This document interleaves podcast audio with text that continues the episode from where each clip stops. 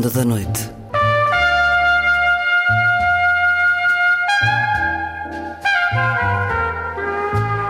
Com Luís Caetano.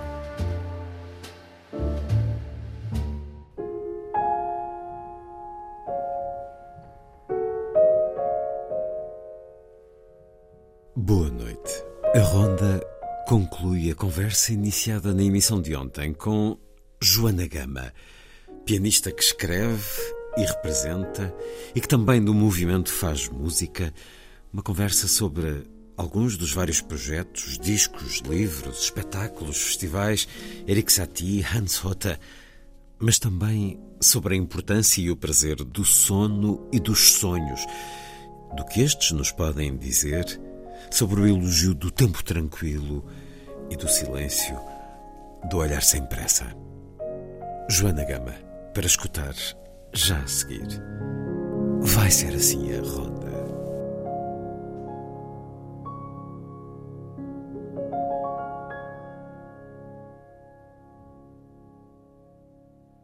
Foi durante muitos anos a música que nos convidava a escutar poesia Sons Férteis, os Sons Férteis de Paulo Rato, aqui na Antena 2.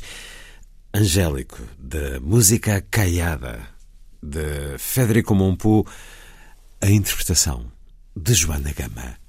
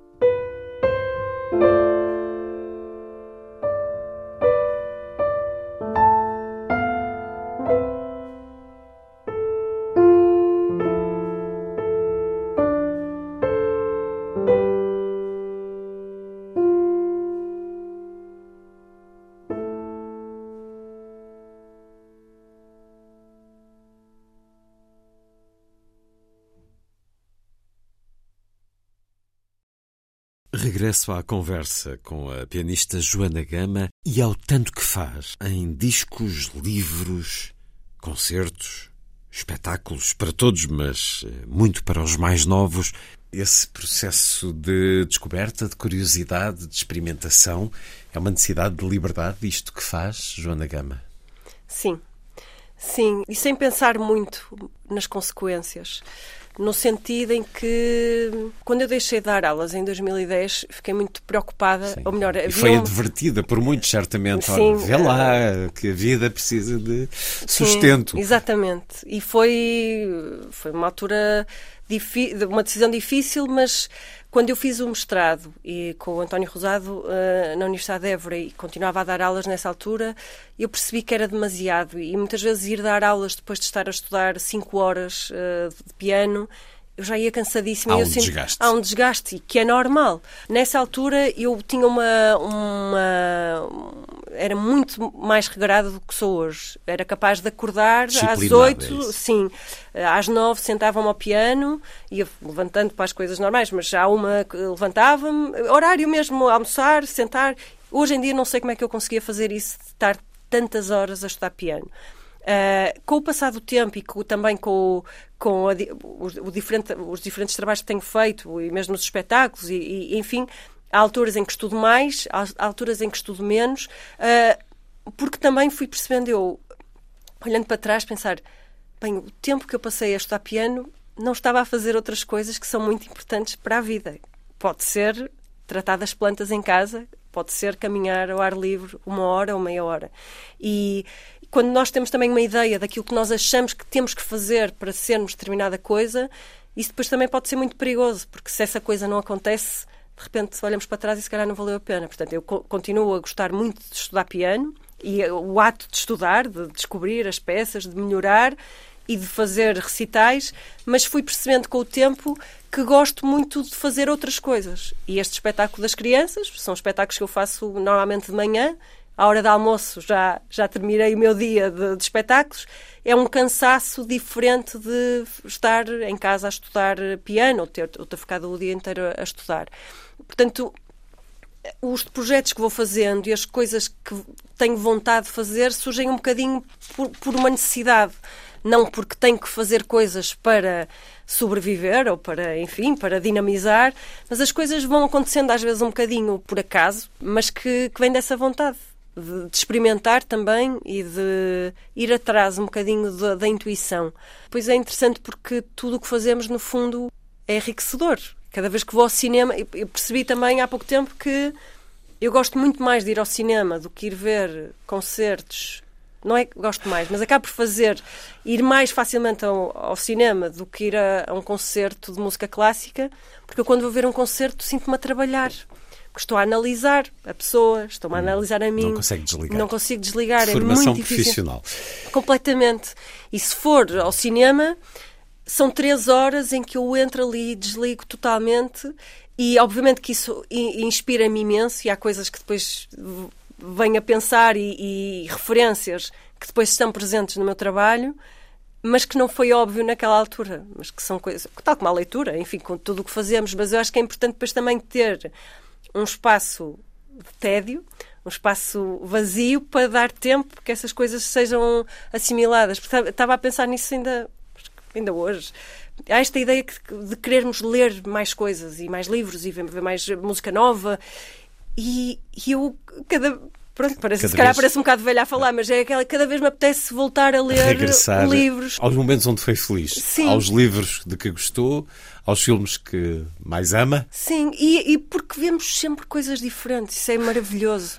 Que é, Sendo que... que às vezes, anos depois, numa outra idade já não sentimos o mesmo? Ah, sim, sim, depende, obviamente. E também, mas acho que também depende muito de, do que é que as, de que forma é que as coisas mexeram connosco também. Como é a sua biblioteca, Joana Gama? Tem bastante poesia, que é um formato que aprecio muito por uh, talvez também ligado a esta ideia de liberdade. Um poema tem uma página e podemos ler só um poema uh, e ficar a, a pensar. E ficar com ele. Sim. Uh, porque quando são livros maiores há este lado de podemos nunca parar e, e continuar. Acho que gosto de, muito de ler poesia e, e, gosto de ler poucos poemas de cada vez, nunca, nunca consigo ler um livro inteiro. Aliás, uh, tenho uma questão, a edição da poesia completa da Adília Lopes, que é um calhamaço. Sim, saiu há dois anos. Há uns anos. E eu decidi não o comprar porque acho estranhíssimo ver um livro de poesia que é um calhamaço. Mas há, há muito quem pensa assim. Também que... é bom olhar para um volume, um tomo único e pensar, está ali toda a poesia daquela pessoa que eu gosto tanto. Por outro lado, os pequenos livros. Sim, mas eu acho que faria muito mais sentido sim. sim. haver quatro livros unidos por uma caixa. Porque a Adélia Lopes tem livros muito pequeninos. Que, se nós lermos um livro todo da Adélia Lopes hum, em seguida, demora sete minutos. Exatamente. Uh, pronto, mas uh, eu percebo o que está a dizer. Então Adélia Lopes e mais quem? Gosto muito do João Luís Barreto Guimarães. Uh, é um poeta que, que, me faz sempre viajar muito, tem sempre muitas referências e também. muito irónico, humor muito carregado na poesia. Sim, uh... mas tem, tem um lado também de. É um bom observador. Sim. Gosto muito desta. Porque de facto. É o homem sentado à mesa Exatamente. Do, do café que vai olhando em volta. Sim. Também se sente assim às vezes? Sim, gosto muito desse lado e gosto muito quando uh, me fazem olhar uh, ver as coisas de outra. seja este lado que, se nós estivermos na paragem do autocarro ou à espera do metro, uh, em vez de estarmos ao, ao telemóvel, tivemos a observar. Hoje, por acaso, quando vim para cá, vim de metro e havia um, um grupo de três adolescentes. A rapariga estava a falar metade em português e metade em inglês. E eu estava intrigada porque é ela estava a falar assim. Era portuguesa. Era portuguesa, era, uh, não, sei, não sei se era portuguesa, mas eu estava a tentar perceber se ela vinha de algum país, eh, aquela mistura, e eu, eu, percebi, eu depois estava curiosa a observar, lá está. E percebi que eu acho que era só estilo. Esta coisa como com o consumo de, de, de, podca de, podcasts e de reels e estas coisas todas em inglês. A globalização repente... da internet faz em inglês, não é? Sim, e esta mistura, porque de repente há determinados assuntos que eles só ouvem falar, que nós também só ouvimos falar noutra língua, de repente, para nos exprimirmos sobre esses assuntos, estamos a falar nessa outra língua. E acho que é extremamente pobre, não é? Porque de repente acho que é muito bom falarmos várias línguas, mas sem misturar, porque as coisas têm a sua identidade.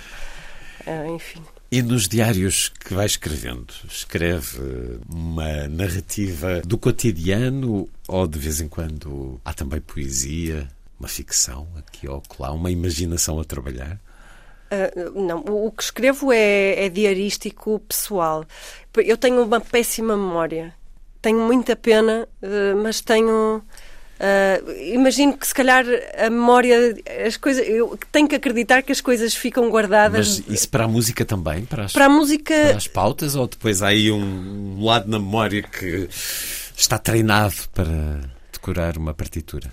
Eu tenho uma memória boa a curto prazo, ou seja, uh, os concertos que faço uh, são. Prepara-os são... Eh, uns dias antes sim, e as coisas estão frescas. Sim, mas, mas depois se... saem. Sim, se eu for. Até porque tem que entrar outras. É, é verdade, sim, há muita outra informação para é, é desculpa que eu dou a mim próprio também. É. eu esqueço-me porque tem que entrar coisas novas todos Exatamente. os dias. Sim, e faço questão de dormir bastantes horas ah, porque, sorte. sim, faço. É, isto é uma, um tema muito, muito importante na minha vida. Aliás, eu gostava de um dia fazer um espetáculo sobre sono, porque é um hum. tema tá demasiado importante. Cama em palco. Pode haver. Tem que haver. Exato. Já, também já passei por essa ideia, é possível, mas porque é um tema demasiado sério para não ser levado a sério. Hum. E isto, lembrei-me disto a propósito das memórias, porque durante o sono é uma altura em que nós fazemos uma limpeza, em que deitamos fora aquilo que não interessa do dia e guardamos as memórias que são de facto para guardar e criamos espaço para o que vem a seguir. E quando se dorme pouco, Uh, não se faz essa limpeza e não é, não é bom a todos os níveis. Há um livro maravilhoso que um amigo me recomendou, que eu demorei dois anos a, até decidir-me uh, ler e depois quando, quando eu li escrevi a dizer como é que eu esperei tanto tempo. se chama Porque Dormimos, ou o título original Why Do We Sleep, de Matthew Walker. E é um livro que no fundo condensa vários estudos científicos sobre o sono e é muito interessante por várias razões. Uh, depois cada um vai ali um bocado buscar as coisas que precisa. Uh, a grande uh, conclusão do livro é o tempo que passamos acordados estamos a fazer mal à saúde. É, estou a brincar, mas esta ideia que dormir é importantíssimo para a saúde geral também é gratuito. Uh, portanto, uh, há esta pulsão de vamos ver mais um episódio desta série, ou ler mais um bocadinho, ou parece que o dia, há muita gente que tem esta tem esta coisa, chega à noite, parece que o dia ainda não está. Não há é uma ânsia de fazer mais coisas. Sim, não é, ainda falta fazer isto para o dia ficar completo. Consegue não ser assim? Consigo. Posso lhe dizer que deito-me várias vezes cedo, por exemplo, posso partilhar aqui que eu outro dia deitei mais nove da noite, porque eu estava cansadíssima e estava a ter resistência estava... para me ir deitar porque achava que era cedo demais. Mas não, fui-me deitar, estive a ler uns, uns 45 minutos, adormeci e acordei às 8 da manhã do dia a seguir Caramba. e sou muito bem. E há uns anos, se calhar, tinha vergonha de dizer isto uh, e, e achava. Afirma-o que... com orgulho. Sim, sim, porque é esta coisa, há este lado também do não, mas nós somos muito, muito, diferentes. E, aliás, ele neste livro fala inclusivamente da, da questão dos notívagos, que, que, que, vivem em sofrimento, porque a vida está toda feita para as pessoas que funcionam melhor durante o dia e durante a manhã. E, e, e é muito difícil, mas é por isso que os notívagos têm que procurar uh, uh, trabalhos em que possam de facto viver mais à noite. Ainda ontem estava a falar com uma amiga às 11 da noite e ela estava concebida, a falar, a falar, a falar, e eu disse: Olha, eu já não estou bem aqui. Podes. Uh, pronto, mas uh, é interessante porque eu. Durante muitos anos, uh, eu continuo a gostar de acordar cedo, só que se calhar deitava mais tarde, portanto agora gosto de me deitar cedo e acordar cedo e, se, e, é isso, não tenho vergonha de, de, me deitar cedo e dormir eh, bastantes horas e não ver as séries, não ver, não ler, não ouvir música o quanto gostaria, mas há este lado também, tal como podemos voltar aos livros e, aos, e à música que gostamos, também é bom percebemos quando já, já chega, quando o dia já está bom e podemos, já, já foi um bom dia e saber também parar. E sonha com música? Não, mas também tem aqueles sonhos uh, de, um bocado do síndrome do impostor de, sim, não conseguir. de chegar ao palco e, e não saber, e não, não, saber, sim. Ter que não, de, faz não parte. Sei não sei se o Matthew Walker fala nisso, porque é mais sobre o sono do que sobre sim, os sonhos. sonhos. Mas quem fala dos sonhos presume que fala desse sonho em particular, do sim. síndrome do impostor. Sim, os sonhos também é, é porque ainda por cima Uh, quando dormimos, sonhamos. Há pessoas que se lembram mais ou menos dos sonhos, mas todos sonhamos. Toma nota dos seus sonhos? Alguns tomo, sim, quando Tem um acordo. caderninho? Sim, sim, sim, sim. E acho maravilhoso porque passados uns meses vou ler e acho inacreditável de eu ter escrito, de ter sonhado aquilo e ter escrito porque não me lembro das duas coisas. Uh, portanto, é todo um terreno também fértil. E eu acho que também os sonhos, por mais condicionados que estejam pelo nosso dia a dia, não é? Com aquilo que pensamos, aquilo que fazemos e aquilo também que não dizemos, é dos poucos lugares de liberdade que nós temos. Porque, na verdade, nós a partir do momento em que acordamos, estamos condicionados, quer seja pelo que é que é aceito socialmente, mesmo dentro do seio familiar, o que é suposto fazermos, as rotinas, onde é que temos de ir, o que é que temos que comer, enfim.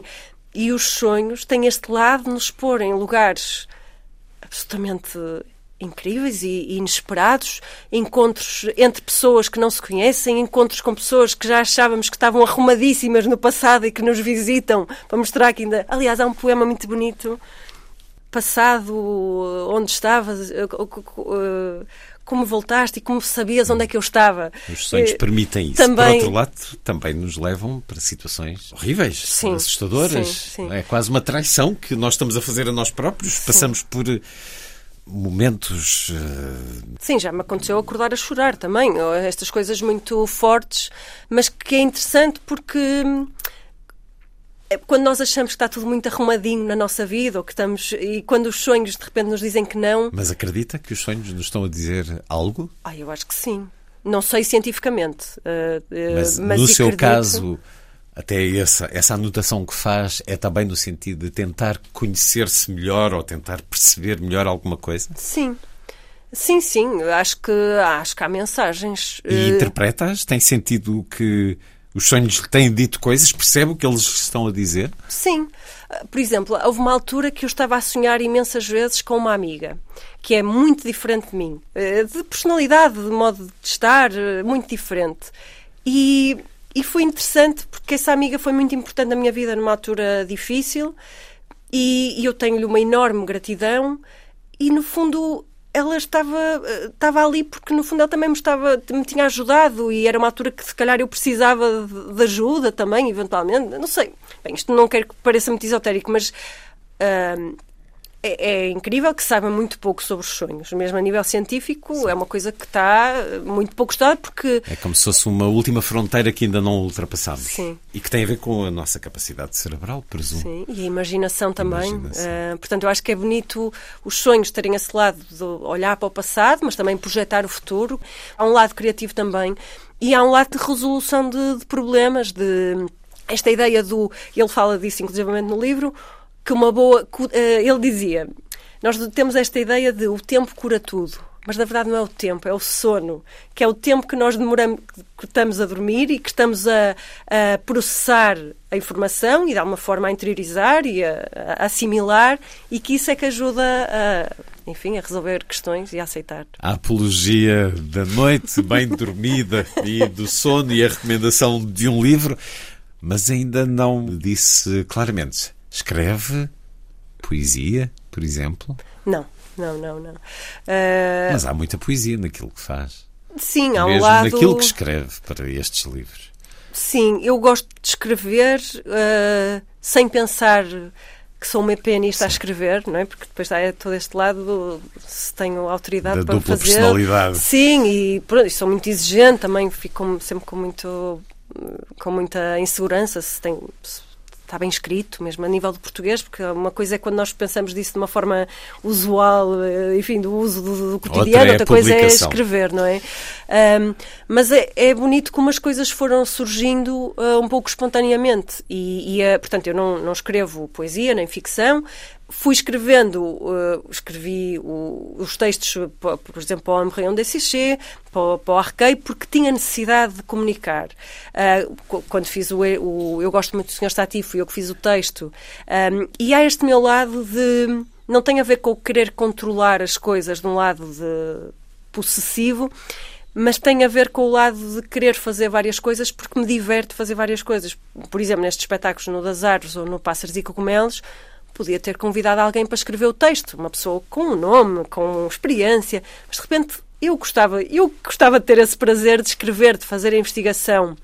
E depois, como tudo está ligado, aliás, o espetáculo do Pássaros e Comelos começa com tudo está em tudo, uma frase de, de Ana Xágoras. Eu gosto que tudo esteja misturado e que eu possa também gerir o meu tempo, não ter que estar, não ter que saber exatamente sobre o que é que vou falar para passar a informação a outras pessoas para fazerem. Portanto, eu vou trabalhando ao meu ritmo e quando eu já sei que música, ou que tipo de música, ou quanto tempo de música, então passo a informação ao João Godinho, que é um grande cúmplice e um grande amigo já há muitos anos. Fomos colegas na Escola Superior de Música de Lisboa e a nossa amizade foi crescendo. Um, Portanto, vou, fazer, vou gerindo eu também as minhas angústias de, de, de, criação, porque às vezes parece que a coisa não avança e vou assim um bocado embaixo para casa. Depois, no dia a seguir, aquilo vem com outra energia, durmo bem, outra energia, vou avançando, depois uma coisa parecia que não andava, de repente desbloqueia e gosto de trabalhar sozinha por isso. Depois hum, mesmo em termos de movimentação, posso às vezes convidar alguém para vir só para, para ver se, o que é que parece, mas até isso eu gosto. A coreografia. Sim, porque eu filmo os, os ensaios e, e começo a perceber estou a ir muito para esta zona do palco, agora tenho que ir também para esta, e em vez de ir eh, a direito, vou na diagonal para também diversificar a forma como movimento, porque isto vem tudo também do meu trabalho com as artes performativas, que foi importantíssimo na minha vida. A dança, uh, A dança. Um, eu até 2000, e, portanto, eu fiz balé quando era criança, e este meu lado também de sentir a música com o corpo e ter esta. Hum, uma certa. Uh, Aliás, quando eu, inicialmente, quando fazia concertos de piano, usava o puxinho. Eh, em Lisboa dizendo também o carrapito, acho eu. Sim. Das bailarinas.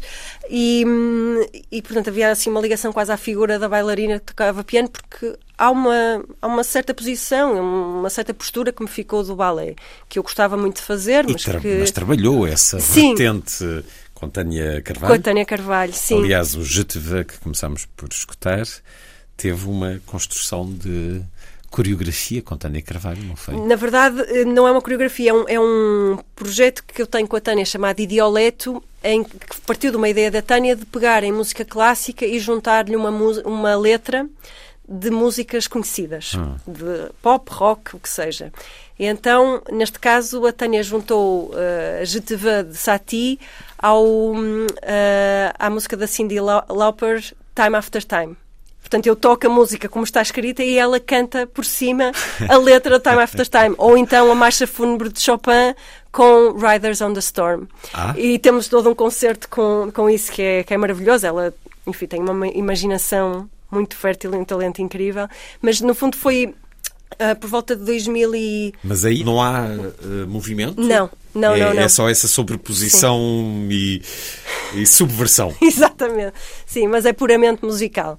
Sim. Trabalhei com a Tânia noutras peças, de, de, nomeadamente a 27 Ossos, em que também toco toy piano com, com vários bailarinos, mas entretanto a Tânia fez um, duas peças que são dois solos meus, uma chamada Dança Rechercata, em que toca música rechercata, mas com uma coreografia adicionada pela Tânia, portanto, de olhos fechados, eu toco a música como está Do escrita. Ligeti. Sim, exatamente, música rechercata de Ligeti, uh, e então de olhos fechados eu as pessoas estão a ouvir a música uh, como está escrita, só que eu tenho uma coreografia completamente louca, uh, braços para cima, cair ao chão, tocar de lado, enfim. E, e, depois fez outra, no fundo, um segundo capítulo desse trabalho, com as variações em Dó menor de Beethoven, a que chamamos Dança Variada. Sim, mas enfim, este trabalho com as artes formativas foi muito importante porque na música clássica ainda hoje é assim. Temos, no caso do piano, temos o piano ao meio do palco, uma bola, e, e é isso. Não é? O, é tudo focado na música, é quase o mais simples possível. Os, os, músicos vestidos de preto para não se evidenciarem. Hoje em dia isso já está bastante diferente, não é? Mas, mas pronto, era esta ideia quase da anulação do intérprete para que a música falasse mais alto. No caso das artes performativas, esse trabalho foi muito importante porque, e tem sido porque deu-me uma, uma experiência do que é estar em palco de uma forma mais completa, desde haver um desenho de luz, desde haver figurinos, um, e de como é que isso também pode enriquecer a experiência, mesmo que seja num concerto. Então, quando eu fiz o concerto Sati 150, uh, aliás, o concerto que depois deu origem, uh, aliás, o I Love Sati que deu origem ao Arquei, pensei, mas porquê que eu não posso ter também um desenho de luz para o meu recital de piano? E então, eu pedi ao Fred Rampante, que é com quem eu trabalho a luz, para fazer, para ele ter um desenho de luz para o concerto. Pensei, porquê é que a luz não pode mudar?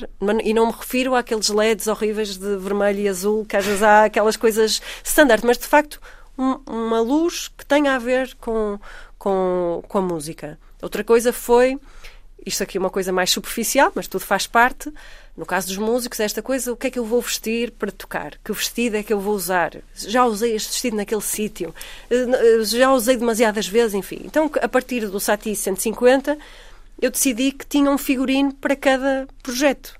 Isso resolvia-me a vida, porque não tenho que estar a pensar se vou usar isto ou aquilo. Portanto, no Sati 150 tinha um macacão que era que usava sempre e para cada projeto tenho uma roupa que, que, me, que no fundo dá identidade ao projeto e que me simplifica a vida também porque sei que é essa roupa.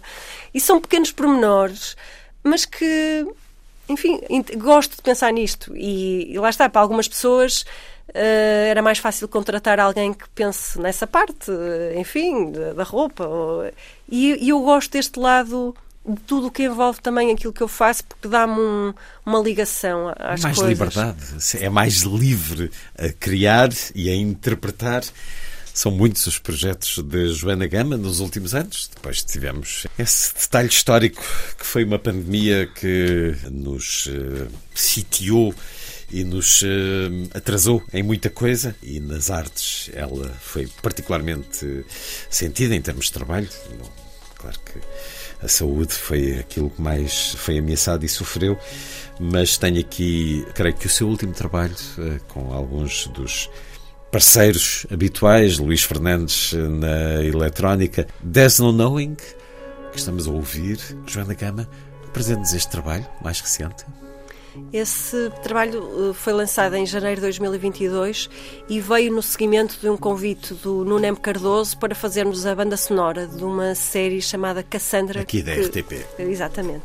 E nós, quando isso foi, foi criado, já havia esta ideia da Cassandra já há bastante tempo.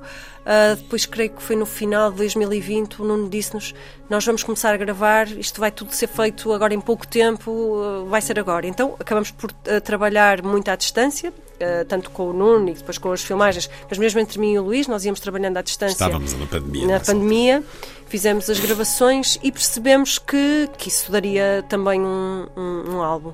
Então fizemos inicialmente a música para a série, quando isso ficou fechado, deixamos passar uns meses. E começaram a trabalhar a partir desse, dessa música. Sim. Deixamos... Em algo muito maior. Meio, neste caso, não. Numa coisa mais pequena. Ah, porque... Uma síntese do que sim, tinham feito? Sim. Uh, porque, porque, temos aqui quase uma hora de, de uma música uma peça? Exatamente, é uma peça contínua que, que tem vários andamentos, uh, simplesmente para ser mais fácil as pessoas uh, escolherem, porque podia ser uma, uma, uma, só. Uma, uma, só peça, porque é pensada assim, mas no fundo foi ouvir o material que tínhamos feito e pensar o que é que está a mais. Então fomos tirando camadas, tirando camadas e acaba por ser um, um álbum muito. Um, simples não é a palavra, mas é um, é um álbum que tem muito pouca coisa a acontecer, tem muito espaço para a ressonância, um, que é um aspecto que eu percebi há pouco tempo que me interessa muito, porque fiz uma conferência sobre silêncio há umas semanas na DST em Braga e que era porque estão a organizar lá um ciclo sobre um ciclo chamado Escutar o Silêncio para os trabalhadores da, da DST e convidaram várias pessoas de várias áreas convidaram-me para falar sobre música e eu fui falar sobre a, o silêncio enquanto possibilidade musical. E quando estava a preparar a, a conferência... já tocou o John Cage, os 4 minutos e 33 no Panteão Nacional. Exatamente. Uh, mas pense, quando estava a refletir sobre este assunto, percebi que a música que nos dá esta ideia de silêncio tem, é música que tem muita ressonância. Na verdade, não é silêncio, mas como há tanto espaço entre as notas. Uh... É aquilo que está entre elas. Exatamente. Portanto, não é só este, este caso muito simbólico do John Cage, é toda a música. Toda a música se faz de silêncio. E, portanto, este disco dá-nos muito, fala-nos muito, pensa muito no silêncio. Sim. Este trabalho. Sim, tem esse lado do espaço. Da ressonância, da, da, da reverberação, é sim, isso? Sim, sim, sim, sim. E o There's No Knowing foi porque, obviamente, estávamos ainda nesta altura da pandemia e nós queríamos. Que aí vinha. Também tinha a ver com a, com a ideia da Cassandra, não é? Sim, uh, as previsões. Exato.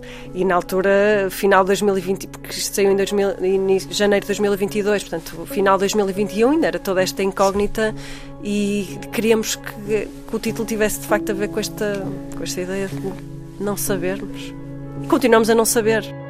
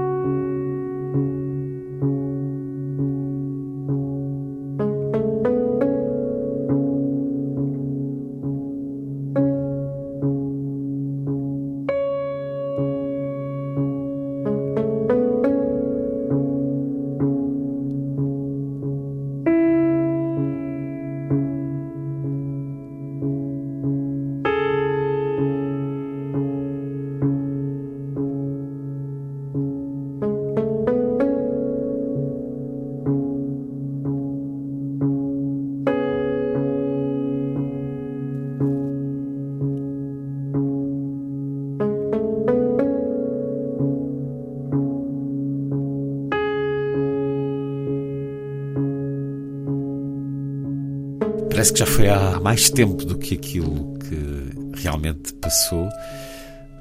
Acho que mudámos alguma coisa com a pandemia? Eu acho que há muita coisa que ficou muito pior, nomeadamente tudo o que tem a ver com o capitalismo e a rapidez. Uh, eu, quando vejo anúncios do quão rápido se consegue receber coisas em casa e o Uber Eats e estas coisas, este lado comodista uh, que parece que é extremamente, é extremamente apetecível, mas que desvirtua totalmente o que eu acho que, que são o que eu valorizo, na verdade, que é a lentidão, uh, a preocupação com, com o que comemos, com a qualidade do que comemos, o tempo em família. Uh, Faz-me muita impressão. agora, eu as coisas também foram vividas de, de formas muito diferentes, mas foi curioso que eu, eu, antes da pandemia, já estava num processo eu vou dizer, num processo de desaceleração. E as pessoas que veem o meu Facebook Instagram devem dizer, vão se rir a pensar, mas tu estás sempre de um lado para o outro. Na verdade, eu estou, mas eu tenho muito espaço sozinha e muito espaço de silêncio onde, onde, para onde vou. Ainda hoje fiz o espetáculo na Quinta Alegre e tive um pouco. Há um jardim muito bonito, com árvores, e estive a ver, estive a ver pormenores das flores, estive a ver os pássaros. Portanto, podem, podem não ser dias inteiros. Eu, de facto, fiz dois espetáculos, mas no meio daquilo tive Há aquele momentos. bocadinho. Portanto, uh, eu já, já sentia que estava nesse processo de, de pensar bem naquilo que faço e, Um e- sono acordado. Sim, sim. No fundo, a pandemia acho que me ajudou. Foi, foi muito difícil o, o tempo logo a seguir, porque. eh, Havia uma urgência de voltar a fazer tudo rapidamente. e, e, no fundo, aqueles meses em que não se fez, eu tive que encaixar tudo o que não tinha feito Sim. nos meses seguintes em que eu já tinha coisas marcadas. Portanto, de repente, era, foi muito angustiante, porque era eh, fazer as viagens, fazer os testes Covid. Havia eu estava a fazer na altura um espetáculo com o Vitório Pontes chamado Drama. Éramos quase 20 pessoas em palco. Em todos os espetáculos tínhamos que fazer o teste TAR. Também fez um- umas largas dezenas de testes. Sim, portanto, é- e era sempre esta incógnita: será que vamos conseguir fazer o espetáculo? Depois era a, coisa, a questão das viagens, não se poder atravessar eh, conselhos, um, e foi muito desgastante. Para mim foi, foi muito difícil porque passou-se de um certo marasmo para um- Uma urgência. uma urgência completamente descontrolada. E aí essa transição foi difícil, mas eu creio que só no final de 2021 é que eu comecei a ter um bocadinho mão nas coisas e, enfim, depois organizei o festival dedicado ao compositor alemão Hans Otta, que foi uma loucura porque o festival estava marcado para ser entre 2020 e 2021 e com a pandemia teve que ser adiado um ano, portanto, o processo de conseguir calendarizar tudo, passado um ano, com as várias instituições que estavam envolvidas, foi duríssimo, foi um exercício muito duro. E depois concretizar o festival, enfim, foi também muito exigente. Agora sinto que, que estou, estou, estou bem e estou. As e- coisas vão- estão a ir ao sítio. Enfim, Sim. o mundo. eh, não. Não. O mundo não está a ir ao sítio. Não. Eh, de tantas maneiras. Hans Hotter, compositor e pianista, não confundir com o baixo barítono Hans Hotter. Eh, É um festival que vai ter eh, edições anuais? Não, não, não. Isto foi uma concretização de um sonho ah, que lá está, eu não fiquei a pensar se eu tinha capacidade ou se tinha pedigree para fazer, fazer curadoria de um festival, mas eh, tive a ideia de o fazer e tentei concretizá-lo e felizmente foi possível. Isto tem uma história bonita. Bom, o Hans Otto era um homem da rádio, ele foi diretor da Rádio Bremen Sim. durante muitos anos. Ah, aliás, por essa razão acabou por dedicar muito pouco tempo à, À à- composição. à composição. Isto tem uma história bonita porque em 2010, precisamente até no ano em que comecei a, a descobrir mais a música de Satie, por, por coincidência, mas nesse ano recebi um e-mail de um amigo com o primeiro andamento do livro dos sons e que no, no corpo do e-mail tinha apenas por acaso não conheceres. E eu ouvi aquela peça tocada pelo próprio compositor e fiquei absolutamente maravilhada. Desde essa altura fiquei a sentir que, que tinha que fazer alguma coisa com, com aquilo Ah, e que não era só tocar a música. E, e este meu lado proativo vê-se também porque com os e-mails é fácil de, de ver, verificar informação. Portanto, aquilo foi a 10 de maio de 2010. Eu, passado uma semana, estava a escrever, ao, ao, entretanto, Hans Otta já tinha morrido, morreu em 2007.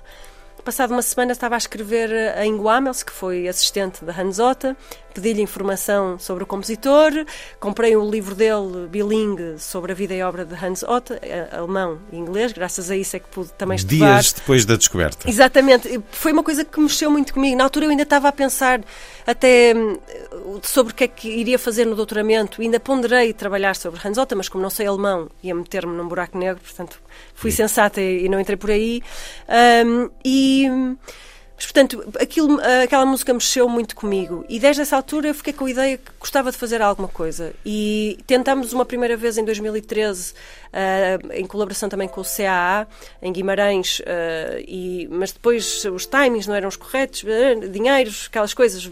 A coisa ficou a hibernar. Até que, passados uns anos, em conversa com o Pedro Santos, o programador da Culturgest, ele estava a dizer: Mas então, e que coisas é que tens que gostavas de fazer? Eu disse: Olha, há isto que gostava muito de, de fazer ele. Ah, porque houve uma tentativa. Sim, já tinha passado essa, essa possibilidade em 2013, então falei-lhe.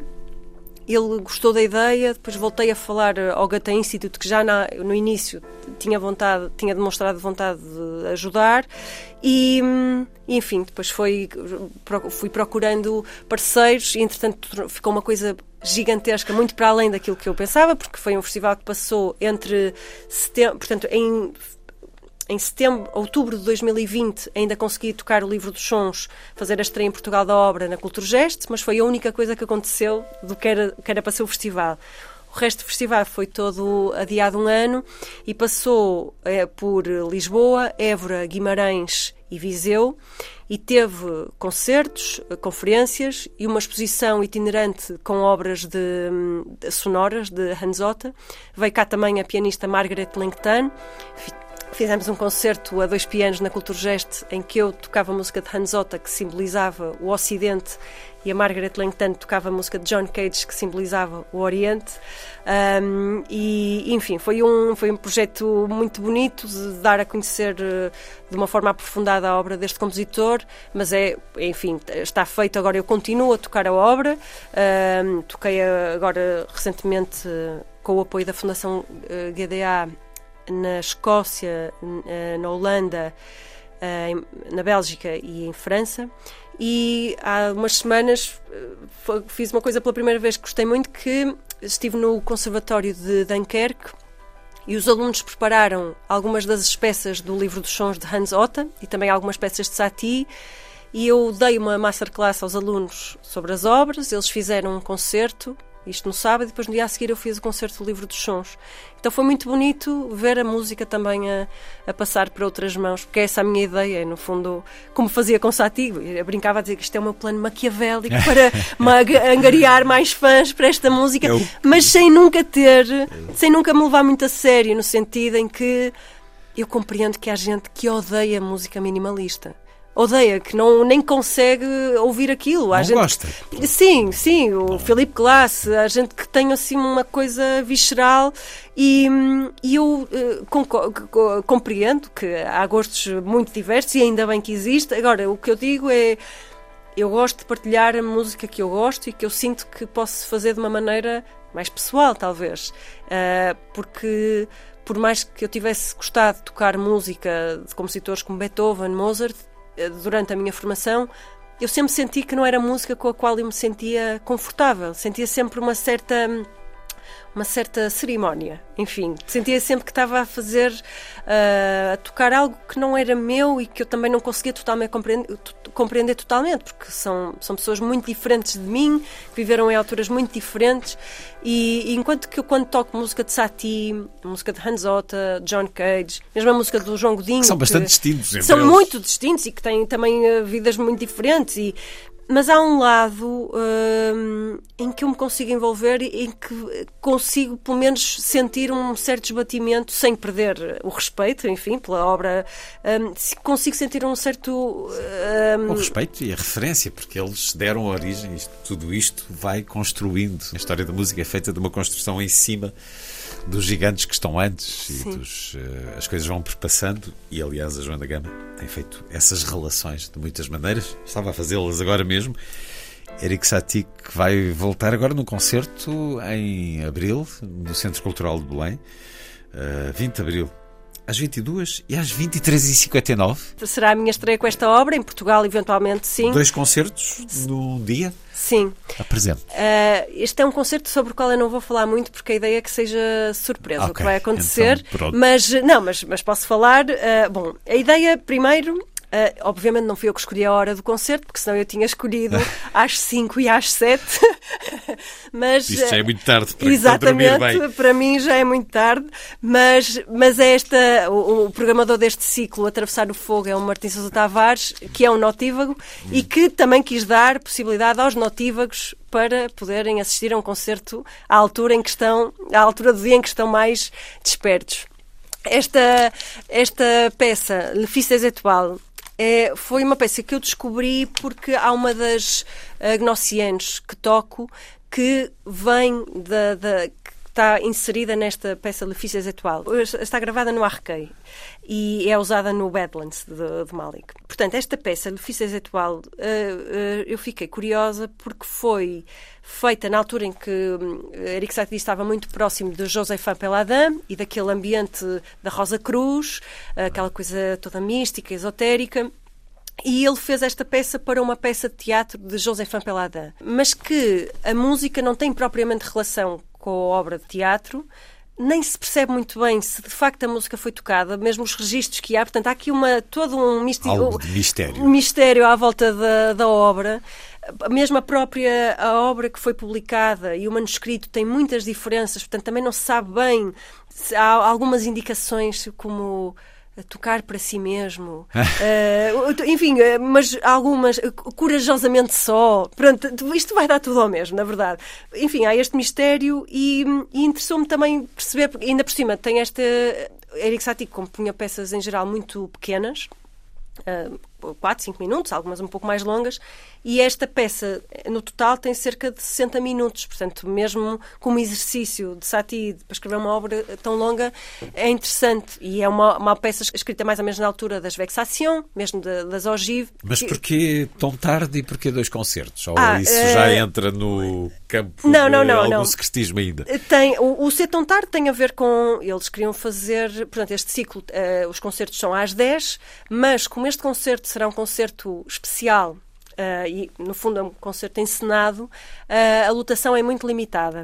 E no fundo, para possibilitar a que mais pessoas possam assistir ao concerto, eu vou fazer o, o, esforço de fazer dois concertos seguidos, porque de facto será uma coisa uh, muito intimista e muito pessoal, enfim, portanto quem for assistir tem que, tem que estar disponível para, para, enfim, deixar que a música ganhe outros contornos. 20 de Abril, Centro Cultural de Belém, às 22 e às 23h59. Mais um dos seus muitos projetos. Também já aqui ouvimos falar do novo projeto com as flores, do novo livro. E vamos continuar a ouvi-la aqui nesta rádio. E porque falámos de poesia e neste programa gosta-se de ouvir poesia, vou-lhe pedir para ler um poema uh, de Jorge de Sena, da Arte Música, uh, Eric Satie para piano. Dê-nos o prazer de escutar a ler esse poema de Jorge Sena, de Joana Gama. Eric Satie para piano. As notas vêm sós por harmonias, como de escalas que se cruzam, em sequências descontínuas de figuras singelamente, acorde, surpreendido, de se encontrar num instante pensativo. São como vagas vindo no perlado tão diminutas, solitárias, mas ligadas, de pura sucessão ocasional, que se rebusca em cálculos descaso contrário ao hábito de estarem escritas, ou juntas, ou seguidas. Mas é como se desde sempre este hesitante fluido houvera de estar pronto a ser pensado e a soar tranquilo em espaço diminuto, não por ser breve, mas por ser silêncio, de uma memória em que a surpresa ecoa, lembranças perpassantes de quanto não foi, não existiu, não foi vivido, e em tanto pungente feras águas espelhadas, onde de imagens passam vultos claros, em túnicas voando transparentes e muito curtas sobre membros duros que dançam devagar a dança juvenil, num salpicar de pés além do tempo antigo. Eric Satie no sentir de Jorge de Sena e no de Joana Gama que o conhece tão bem e que nos tem dado de tantas maneiras esta música e tão importante aos mais novos também, em vários projetos, de várias maneiras. Joana Gama, muito obrigado por este regresso à Antena 2. Muito obrigada.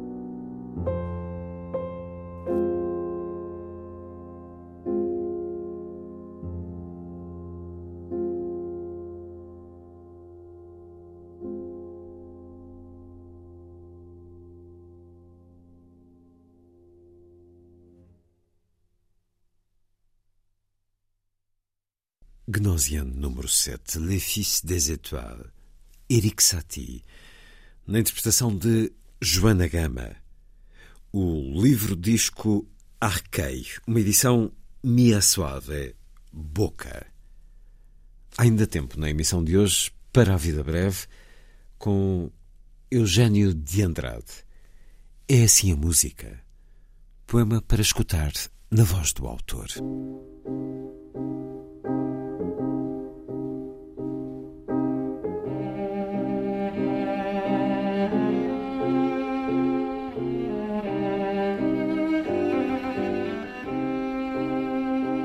A Vida Breve.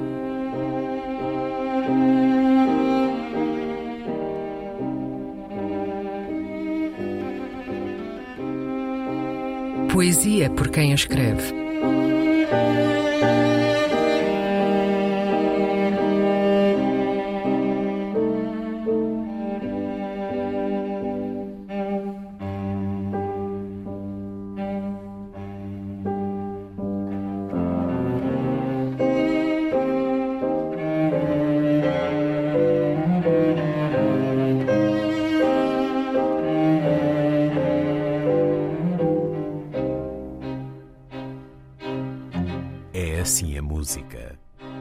Eugênio de Andrade.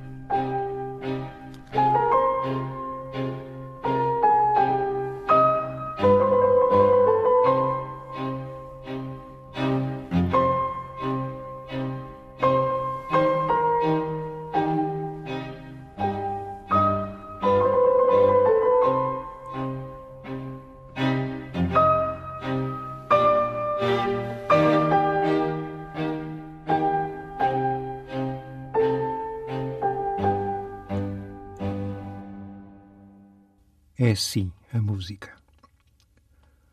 A música é sim, pergunta. Insiste na demorada interrogação sobre o amor, o mundo, a vida.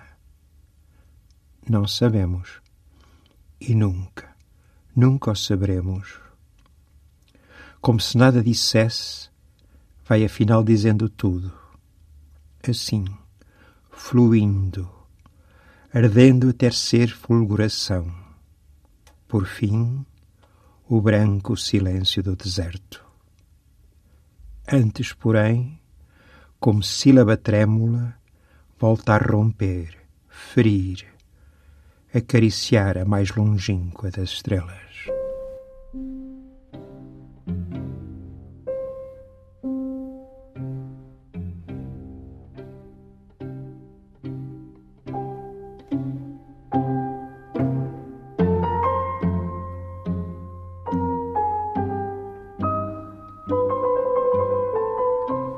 Vida Breve, um programa de Luís Caetano.